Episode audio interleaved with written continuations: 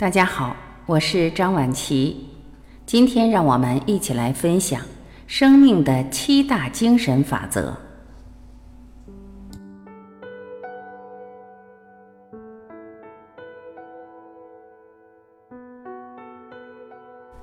所有创造的源泉都是纯意识，想要由隐而显的表现的纯潜能。当我们认识到的真实自我。是一种纯潜能时，我们就与彰显宇宙万物的力量结盟了。法则一：纯潜能法则。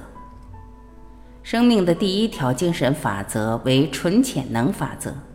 该法则基于这样一个事实，即我们处于最本质的状态时是纯意识，纯意识即纯潜能。这是一个具有无穷可能性和无限创造性的场。纯意识是我们的精神实质，由于它无边无际、无穷无尽，所以又是纯粹的愉悦。意识的其他属性为纯粹的知识、无限的寂静、完美的平衡、无坚不摧、朴实无华及至乐至福。这些都是我们的本质特性。我们的本质特性是一种纯潜能。纯潜能法则的应用：一，我打算每天拿出一些时间静默，什么也不做，什么也不想，仅仅只是活着而已，以此来取得与纯潜能场的联系。我还打算每天至少静坐默想两次，早晚各一次，每次约三十分钟。二。我每天都计划拿出一些时间与大自然交流，静静地亲眼目睹每种生物里蕴含的智慧。我静静地坐观日落，或者倾听海洋溪流的声音，或者嗅一嗅花儿的芬芳。在我自己静默的陶醉中，通过与大自然的交流，我将领略永远跳动的生命脉搏，饱览纯潜能和无穷创造力的无限风光。三，我将不做评判。我将用“今天我对所发生的一切都不做评判”这句话来开始我的一天，而且在这一天里，我将不断的提醒自己不做评判。法则二：给予法则。宇宙是通过动态交换来运转的，给予和收受是宇宙间能量流的两个不同方面。正是因为我们心甘情愿地把我们所孜孜以求的东西给出去了，宇宙的富有才得以在我们的生活中不断流通。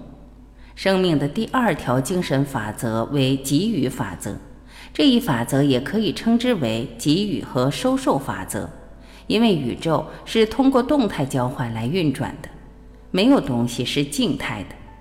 你的身体无时无刻都在不停地与宇宙的身体进行动态交换，你的大脑无时无刻都在与宇宙的大脑相互交流沟通。你的能量是宇宙能量的一种表现形式。给予法则的应用：一，无论我去哪儿，遇上谁，我都会捎上一份礼物。这份礼物可以是一声赞美，一朵鲜花。或者一句祈祷。今天对我遇到的每个人，我都将给他点什么，这样我就将启动快乐、财富和富裕在我和别人的生活中流通循环的过程。二，今天我将满怀感激地接受生活给我的所有馈赠，我将接受大自然的馈赠，明媚的阳光下鸟儿的歌声，或者春天的阵雨，或者冬天的初雪。我还将乐意接受别人的馈赠，无论是物品、是金钱、是赞美还是祈祷。三，我将承诺通过给予和收受生活中最珍贵的礼物——关怀、关心、仁慈、欣赏和爱，使财富得以在我的生活里流通循环。每次我遇见什么人，我都将默默地祝他幸福快乐，笑口常开。法则三：因果法则。每一个行为都会产生一种具有能量的力，这种力以同样的方式回到我们的身上。种瓜得瓜，种豆得豆。当我们选择给别人带来幸福和成功的行为时，我们的果实就是幸福和成功。生命的第三条精神法则为因果法则。因果既是行为，又是行为的结果，因为一切行为都会产生一种具有能量的力，这种力会以同样的方式回到我们身上。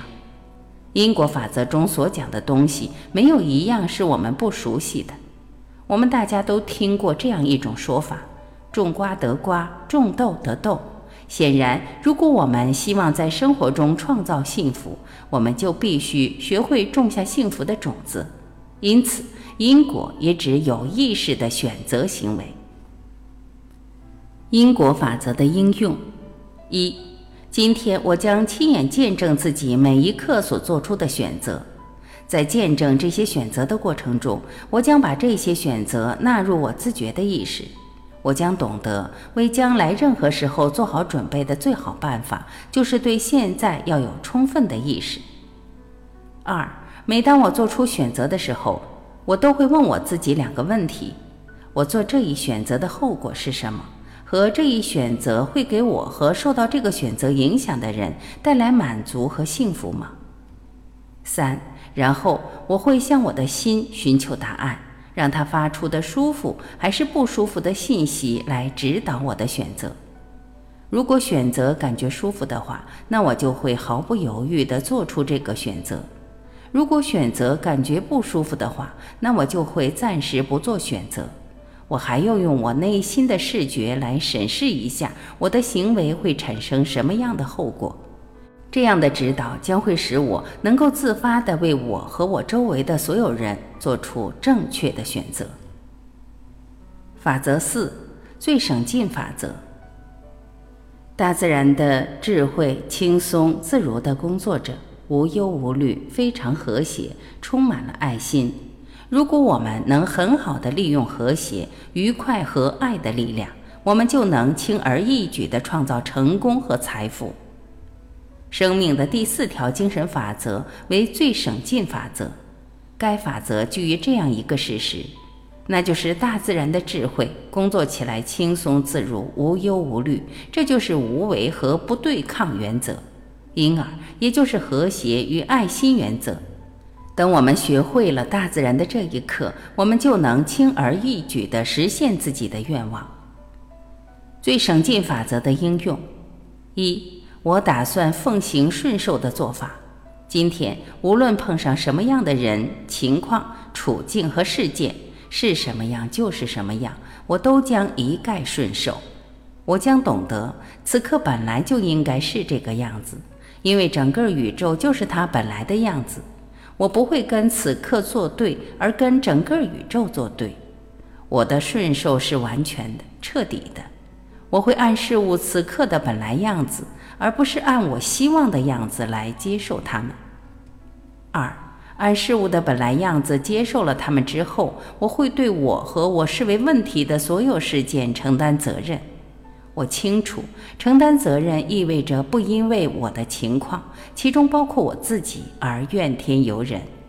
我还清楚，每个问题都是一个把自己乔装了一番的机会。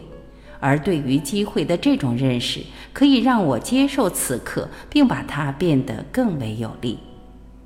三，今天我的意识将建立于不做辩护之上，我将摒除对我的观点做辩护的欲望，我会感到没有必要去说服或劝说别人接受我的观点，我将以海纳百川的胸怀接受各种观点。而不是冥顽不化地抱住其中一个观点不放。法则五：意图和愿望法则。每一个意图和愿望里面都隐含着实现它的内在机制。扎根于纯潜能场里的意图和愿望具有无限的组织能力。当我们把一个意图带入纯潜能场这片肥沃的土时，我们就让这一无限的组织能力发挥作用，为我们工作了。生命的第五条精神法则为意图和愿望法则。这一法则的建立是基于大自然中到处都存在着能量和信息这样一个事实。实际上，在量子场这个层面上，宇宙中除了能量和信息，别无其他。量子场只不过是纯意识或曰纯潜能场的另一个标签，仅此而已。这个量子场是受意图和愿望影响的。下面我们就来详细的考察这一层：意图和愿望法则的应用。一，我会把我所有的愿望列一个单子，我会把这个单子走到哪儿带到哪儿。我会在开始静默和冥想之前看一看这个单子，我会在晚上睡觉前看一看这个单子，我会在早上醒来时看一看这个单子。二，我会把我的这张愿望清单交给造物主，相信事与愿违一定是有原因的，相信他巨大的计划为我做出的设计，甚至比我所能想象出来的还要宏伟。三。我会提醒自己，在所有的行动中都奉行现实意识。我不会让障碍消耗、浪费我现实的注意品质。我会按现在的本来样子接受它，并通过珍藏在我心底最深处的意图和愿望来实现未来。法则六：超然法则。超然中有着无把握的智慧。在无把握的智慧中，蕴含着来自我们的过去和已知的自由，而已知是过去条件反射的牢笼。在我们愿意步入未知这块无限可能场时，我们就把自己交给了那个谱写宇宙舞曲的创造性头脑。生命的第六精神法则为超然法则。超然法则认为，为了获得物质世界中的东西。你就得摒弃老惦记着他的心态，这并不是说要你放弃实现愿望的意图，你不要放弃意图，你也不要放弃愿望，你要放弃的是对结果的惦记。超然法则的应用：一，今天我会把我自己托付给超然，我会给自己和我身边的人以自由，让他们该是什么样就是什么样。我不会死抱住我对事情应该怎么的想法不放，遇到问题我不会强行的去解决，以免因此而造成新的问题。我会以超然物外的心态去参与一切事情。二，今天我会把不确定性视为我经历的一个基本组成部分，我愿意接受不确定性，这样解决问题的办法就会从问题。混乱、复杂和一团糟糕中自行冒出来。事情看上去越是不确定，我会感到越踏实，因为不确定性是我通向自由的道路。凭借无把握的智慧，我会找到我的把握。三，我会步入无限可能场，期待我乐意接受无穷选择时可能出现的兴奋。当我进入无限可能场时，我将会体验到人生的各种乐趣、奇遇、美妙和神秘。法则七：达摩或曰人生目的法则。每个人都有一个人生目的，一种能奉献给他人的特长或天赋。当我们用这种特长或天赋为别人服务时，我们就会感受到精神上的极大愉悦，而这正是所有目标的终极目标。生命的第七条精神法则为达摩法则。达摩是一个梵语词，意思是人生的目的。达摩法则认为，我们化身为肉体是为了实现一个目的。纯潜能场从本质上说是神性的，而这个神以人的形式出现，以便实现一个目的。达摩或曰人生目的法则的应用一。今天我会满怀爱心的去滋养我心灵深处那尚未发育成熟的神或者女神。我会注意我内心的精神，它既赋予了我身体的生命活力，又赋予了心智的生命力。我会让我自己意识到我内心世界里那一份幽深的宁静。我会保持意识不到时间存在的状态，恒久地处于不受时间束缚的体验之中。二，我会为我的独特天赋开列一张清单，然后我会把表现我独特天赋时所喜欢做的所有事情一一罗列出来。当我表现自己独特的天赋，并将它们用于为人类服务之中去时，我会忘了时间，使我也使别人的生活变得充实。三，我每天都会问我自己：我怎样才能提供服务？和我如何才能帮上忙？这两个问题，对于这些问题的回答，将让我用爱心去帮助和服务于我的人类同伴。